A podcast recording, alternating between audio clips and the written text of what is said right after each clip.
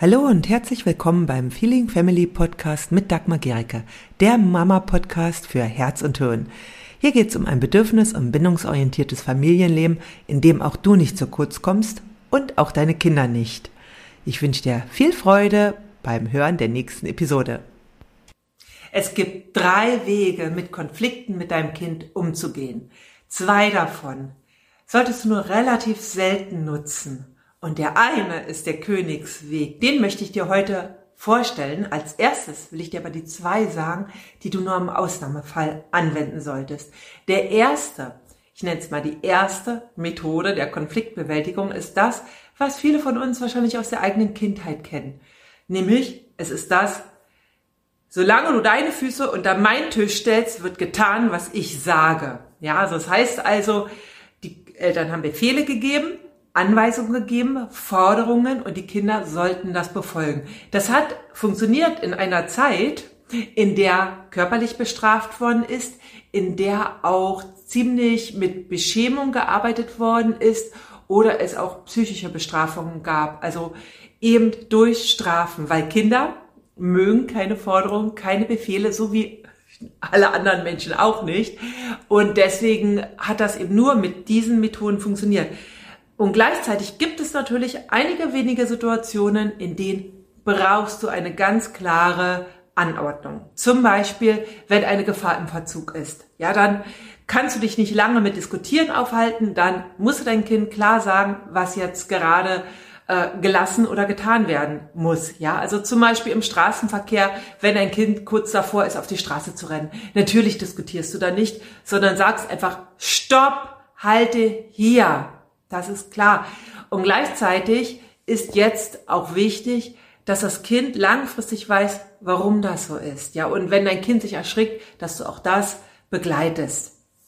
Genau, das ist also die erste Methode, die früher üblich war und die aber dazu führt, dass die Verbindung zu deinem Kind nicht vertrauensvoll ist, dass dein Kind irgendwann oder auch schon sehr früh in die Rebellion geht oder in die Anpassung. Und genau das ist es ja, was wir nicht wollen. Wir wollen keine mega angepassten Kinder, die aus Angst tun, was wir sagen. Und wir wollen ja auch natürlich auch keine Kinder, die in den Widerstand gehen. Ja, und das war ja eben das, was wir früher einfach kannten, eben sozusagen äh, Kinder, die einfach nur getan haben, was man ihnen gesagt hat oder eben äh, ja in der Pubertät oft, aber auch teilweise schon weitaus vorher Kinder, die überhaupt nicht kooperiert haben, die nicht mitgemacht haben, und zwar weil sie ihre Identität verteidigt haben.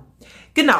Jetzt kommen wir zu dem zweiten, was auch viele Eltern ähm, ja auch so vor allem in den 70ern gemacht haben und das ist mach doch was du willst. Ja, also das heißt also äh, wenn das Kind etwas wollte, dann haben wir nachgegeben als Eltern, ja, oder wurde nachgegeben. Das heißt also, ja, Kind will nicht aufräumen, äh, ja, mach doch, was du willst. Äh, kind will länger irgendwo bleiben als die Eltern, mach doch, was du willst.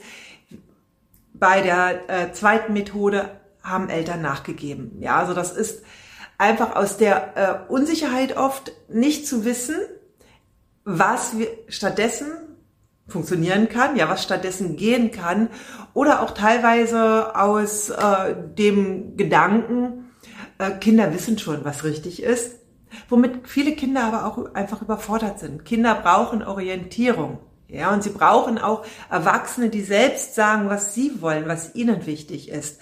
Und gleichzeitig ist die zweite Methode durchaus in manchen Situationen geeignet, nämlich dann, wenn deine Erwartungen gar nicht sinnvoll sind. Also es kann sein, dass du Erwartungen hast, die dein Kind entweder gar nicht erfüllen kann ähm, oder äh, die dich stressen. Also die eigenen Erwartungen zu überprüfen macht Sinn und dann zu gucken, hey, ich lasse diese Erwartungen los, weil sie mehr Stress in meinen Alltag bringt. Ich versuche mal ein Beispiel zu bringen. Ja, also gerade mal der Punkt Ordnung ist ein äh, ganz, ganz häufiges Diskussionsthema.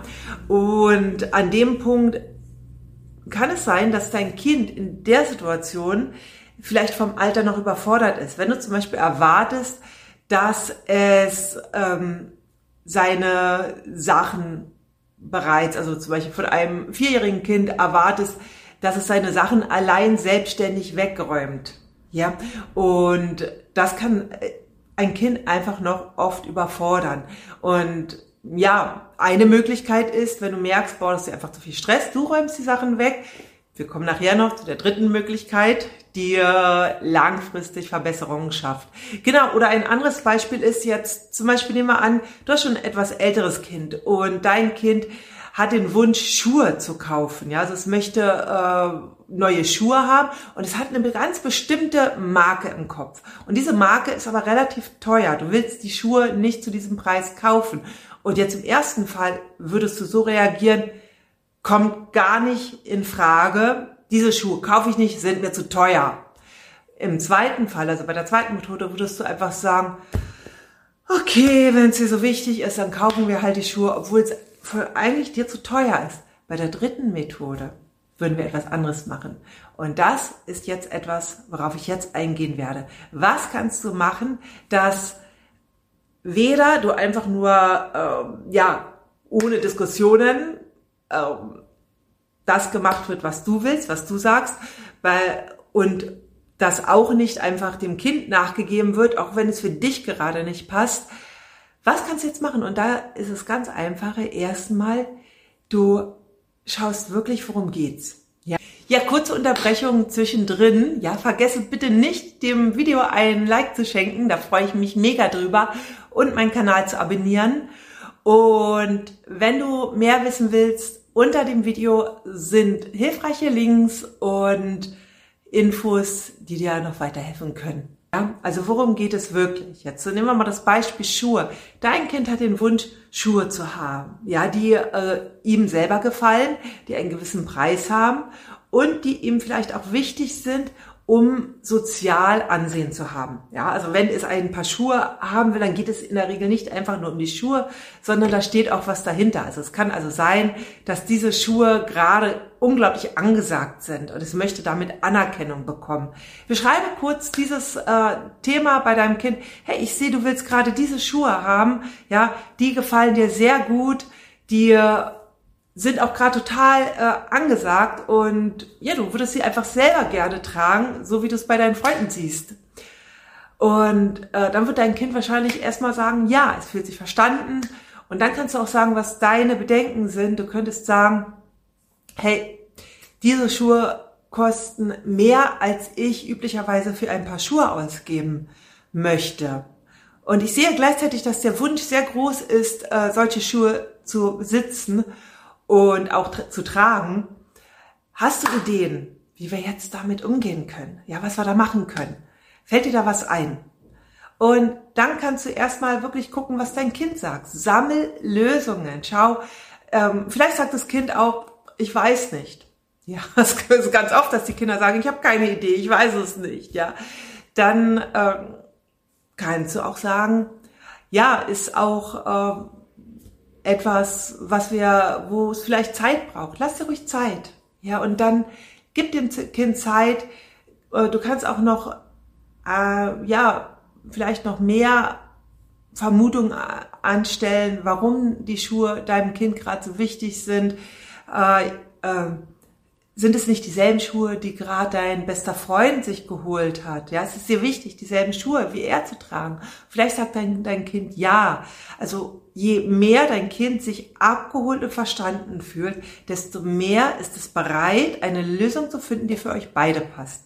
So, und du kannst natürlich auch ab einem bestimmten Punkt Lösungen anbieten. Gerade bei jüngeren Kindern bietet sich das an. Aber frag vorher. Frag also vorher, ähm, ich hätte da auch eine Idee, willst du die hören? Und dann könntest du das sagen. Aber warte erstmal wirklich, je genauer wirklich du dieses Thema definiert hast, je besser du empathisch zugehört hast, desto eher wird auch deinem Kind eine Lösung einfallen. Ja, und je mehr du auch erläutert hast, was gerade dein Problem damit ist. Also du wehrst sein Begehren nicht ab. Das ist ganz entscheidend. Denn in dem Moment, wenn du sagst, nee, ist mir zu teuer, ähm, will ich nicht kaufen, wird dein Kind nicht mehr bereit sein, Lösungen zu suchen. Aber wenn du erstmal wirklich seins verstehst, dann wird es auch viel mehr schauen.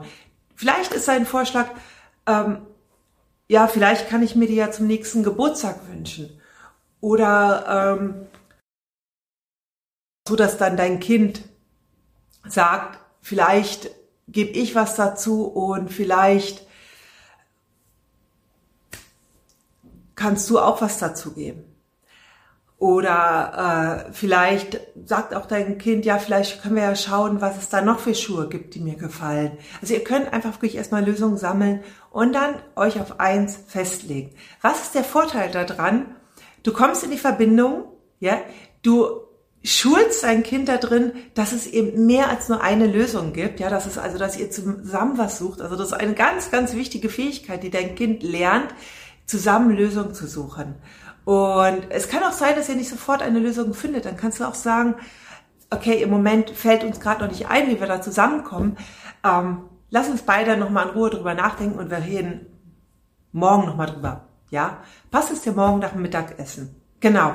Und das ist quasi die dritte Methode. Wenn du die regelmäßig machst, bekommst du erst ein Kind, was lernt, dass es ja, dass es äh, Lösungen gibt, wo die für alle passen. Ja, dein Kind lernt immer mehr lösungsorientiert zu denken und es lernt eben, dass es nicht einfach nur um Befehle und Anordnungen geht und um Nachgeben, sondern immer darum geht, einen gemeinsamen Weg zu finden. Und das ist nämlich das, was es selber im Leben immer mehr anwenden wird. Denn willst du später ein Kind haben, was einfach nur nachgibt oder was dann zu dir auch sagt, nö, will ich nicht, will ich nicht, mache ich nicht, weil das bekommst du dann bei Methode 1, eben das rebellierende Kind. Und wenn du einfach ein Kind willst, was mehr zusammenarbeitet, dann ist Methode 3 am besten. Und es gibt einen Weg, wie du das auch wunderbar lernen kannst, wie du lernen kannst, empathisch zuzuhören, wie du auch lernen kannst, ähm, immer mehr Lösungen zu finden. Und das ist die gewaltfreie Kommunikation. Ich habe ein Online-Training geschaffen dafür, dass du dir ganz kostenlos anhören kannst. Und das ist für kurze Zeit für dich verfügbar. Du kannst hier den Link anklicken und äh, dann hast du die Möglichkeit, dir das Online-Training kostenlos anzuschauen. Und ja, ich freue mich, wenn du dabei bist.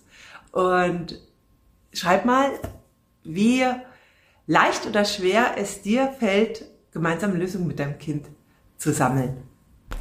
Wenn dir diese Episode gefallen hat, dann hinterlasse gerne eine Rezension bei iTunes oder Spotify und abonniere diesen Kanal. Für mehr Infos gehe einfach noch auf die Show Notes, denn da findest du ganz, ganz spannende Links, die dir weiterhelfen. Tschüss, bis zum nächsten Mal.